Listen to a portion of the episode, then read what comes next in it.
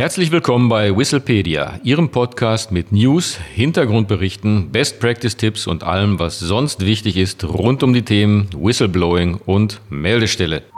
Auf geht's. Hallo zusammen. Wir begrüßen Sie heute zu einer neuen Folge des Podcasts Whistlepedia. Nachdem wir in der letzten Folge Ihnen erklärt haben, dass es ein neues Hinweisgeberschutzgesetz gibt und was die wesentlichen Strukturelemente des Gesetzes sind, möchten wir Ihnen heute etwas zu den zu, zum Thema Meldungen erklären. Sie erinnern sich, wir haben in der letzten Folge den Unterschied zwischen Meldungen und Offenlegung diskutiert und besprochen. Heute geht es im Schwerpunkt darum, was Meldungen sind, wie Meldungen abgegeben werden können und was mit Meldungen geschieht.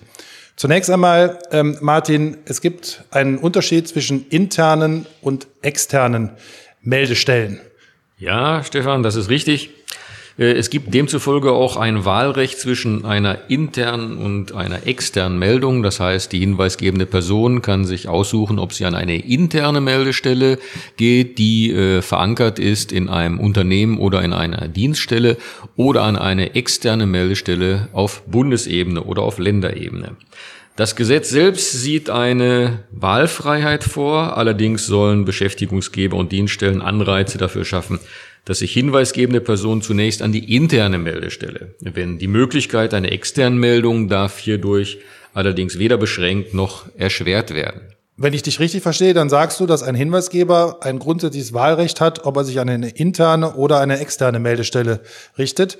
Ähm, wenn ich es richtig sehe, muss ein Unternehmen aber doch daran interessiert sein, dass sich ein Hinweisgeber zunächst mal an eine interne Meldestelle wendet. Denn ähm, eine externe Meldestelle wird in der Regel von einer staatlichen Aufsichtsbehörde geführt und ich vermute, dass ein Unternehmen kein hohes Interesse daran hat, dass eine Meldung zu potenziellem Fehlverhalten zunächst oder auf direktem Wege an eine staatliche Aufsichtsbehörde geht. Wie ist deine Einschätzung dazu? Ja, das ist richtig. Insofern ist das ja auch so vorgesehen jetzt hier in dem äh, Referentenentwurf des Gesetzes. Die vom Unternehmen oder von einer Dienststelle betriebenen internen Meldestellen sind in der Regel natürlich näher am Thema der Meldung. Das ist ja klar. Es geht ja oft um betriebliche oder dienstliche Belange und kann somit oft schneller Aufklärung betreiben und die erforderlichen Maßnahmen ergreifen. Insofern macht die Priorisierung, die dieses Gesetz vorsieht, schon Sinn. Der Weg zur vom Bund oder von den Ländern betriebenen Meldestellen wird aber dadurch nicht erschwert, steht den hinweisgebenden Personen genauso offen. Um es jetzt ganz konkret zu sagen, falls eine Person, die Hinweise abgeben möchte, nicht glaubt, dass das Unternehmen oder die Dienststelle auf die Meldung angemessen reagieren wird, dann wird sich natürlich an die externe Meldestelle wenden. Insofern ist das schon auch im Interesse der Unternehmen und der Dienststellen so, dass die, die Meldungen und die Meldekanäle bekannt sein müssen. Denn dem äh, Unternehmen oder auch Dienststellen ist es sicherlich sehr, sehr viel äh, äh naheliegender und wünschenswerter, dass die Meldung selbst zunächst bei Ihnen selbst eingeht. Und ich glaube, es gibt auch noch eine, eine rechtliche Komponente, die man in diesem Zusammenhang bedenken sollte. Eine interne Meldestelle wird niemals verpflichtet sein, einen Hinweis zu wie auch immer geartetem Fehlverhalten an eine staatliche Aufsichtsbehörde weiterzugeben und damit eine Strafverfolgung gegen sich selbst einzuleiten. Das ist vom Juristenwissen, was gemeint ist, vom Nemo-Tenetor-Grundsatz erfasst und äh, bedeutet nichts anderes, als dass ein Unternehmen sich niemals selbst belasten muss. Wenn ein Hinweis aber bei einer externen Meldestelle angeht, eingeht, wird die staatliche Aufsichtsbehörde im Zweifel eine, ein Ermittlungsverfahren oder eine sonstige Verfolgungsmaßnahme einleiten. Auch das bedeutet, glaube ich, dass Unternehmen ein hohes Interesse haben sollten, dass ähm, Hinweise zunächst an die interne Meldestelle gehen. Martin, ähm, die interne Meldestelle suggeriert ja zunächst mal von der Begrifflichkeit, dass das Unternehmen die interne Meldestelle selbst organisiert. Ist es auch möglich, damit einen externen Dienstleister zu beauftragen? Ja, das ist äh, explizit vorgesehen, auch im äh, Referentenentwurf. Da werden wir an anderer äh, Stelle noch einmal drauf eingehen, aber genau so ist es. Äh, das kann auch gemacht werden, ja. Prima, vielen Dank. Ähm, Im Gesetz in Paragraph 8 finden sich einige Ausführungen zum Thema Vertraulichkeit.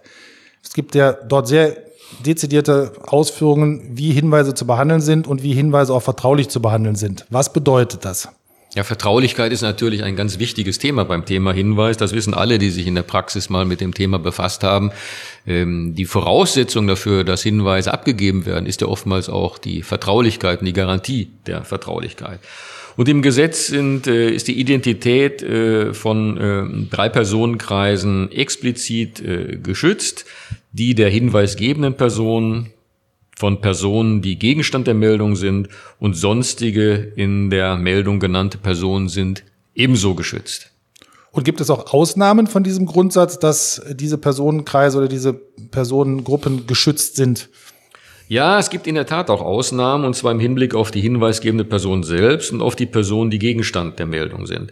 Also fangen wir mal mit dem, mit der hinweisgebenden Person an und hier mit dem offensichtlichsten Punkt. Der Schutz entfällt natürlich, und ich glaube, da kann es ja auch gar keine Diskussion geben, wenn die Person vorsätzlich oder grob fahrlässig unrichtige Informationen über Verstöße äh, gemeldet hat. Das ist ja selbst ein Compliance-Verstoß und insofern ist es klar, dass es hierfür keinen Schutz geben kann. Weiter dürfen, ich betone dürfen Informationen über die Identität der hinweisgebenden Person weitergegeben werden auf Verlangen von Strafverfolgungsbehörden aufgrund einer Anordnung in einem Verwaltungsverfahren oder einer gerichtlichen Entscheidung und wenn die Weitergabe für Folgemaßnahmen erforderlich ist, dann allerdings nur, wenn die hinweisgebende Person zuvor in die Weitergabe eingewilligt hat. Im Übrigen muss die Meldestelle die hinweisgebende Person vorab über die Weitergabe informieren, es sei denn, hierdurch würden die weiteren Ermittlungen gefährdet. Das Prinzip ist aber ja, glaube ich, plausibel und auch äh, allgemein bekannt. Und ich glaube, ergänzend zu diesen gesetzlichen Ausführungen gibt es auch noch ganz faktische ähm, Begrenzungen der Vertraulichkeit. Denken Sie daran, dass Hinweise eingehen können, wo aufgrund des konkreten Sachverhaltes, der im Hinweis genannt ist, klar ist, ähm, wer hinweisgebende Personen und auch potenziell Betroffene sind. Das heißt, die Vertraulichkeit stößt immer dort auf, an ihre Grenzen, wo der konkrete Sachverhalt schon von der Schilderung her eindeutigen Rückschluss darauf zulässt, wer betroffen ist und wer im Zweifel auch die hinweisgebende Person ist.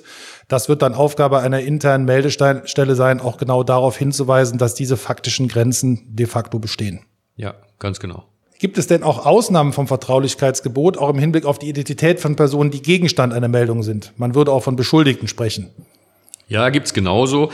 Die Identität darf weitergegeben werden, wenn dies im Rahmen interner Untersuchungen zur Sachverhaltsaufklärung erforderlich ist, auf Verlangen der Strafverfolgungsbehörden und aufgrund einer Anordnung in einem Verwaltungsverfahren oder einer gerichtlichen Entscheidung. Wir merken schon, die Begrifflichkeiten sind sehr ähnlich äh, dem Punkt der Vertraulichkeit, die auch bei der hinweisgebenden Person gelten. Und wenn ich an das Thema Datenschutz denke, ich glaube, mit dem Thema Datenschutz können Sie alle etwas anfangen. Und es geht natürlich auch darum, dass im Rahmen von Hinweisen personenbezogene Daten verarbeitet werden. Was ist dort im Gesetz geregelt oder worauf ist dort zu achten? Ja, wir werden ja noch einen eigenen Podcast machen über das Thema Datenschutz. Also da könnte man ja sogar mehrere Podcasts drüber machen. Hier nur ganz knapp, äh, was geregelt ist im Gesetz an der Stelle. Meldungen beinhalten selbstverständlich oft personenbezogene Daten. Also wenn es Beschuldigte gibt und äh, Betroffene gibt, sind das ja sofort schon personenbezogene Daten. Und das Gesetz bzw. der Gesetzesentwurf regelt, dass Meldestellen zur Erfüllung ihrer Aufgaben personenbezogene Daten verarbeiten dürfen. Das ist schon mal ganz wichtig. Ansonsten würde das Ganze ja überhaupt nicht funktionieren.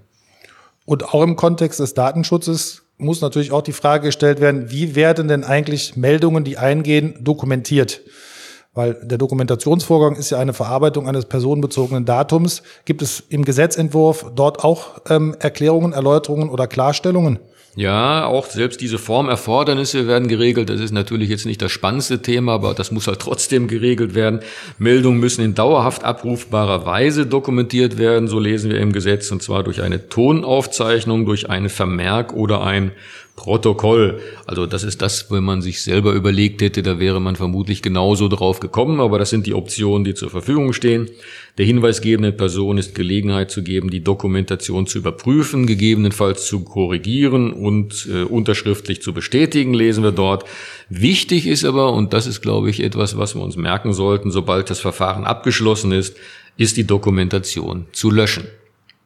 Vielen Dank, lieber Martin. Ich glaube, jetzt haben wir einiges zum Thema Meldungen und Umgang mit Meldungen, dem Vertraulichkeitsgebot und auch Dokumentationsvorschriften und auch im, zum Kontext, im Kontext Datenschutz gehört. Ähm, wir bedanken uns für Ihre Aufmerksamkeit und würden uns freuen, wenn Sie in der nächsten Folge des Whistlepedia Podcasts wieder zu Gast sein werden.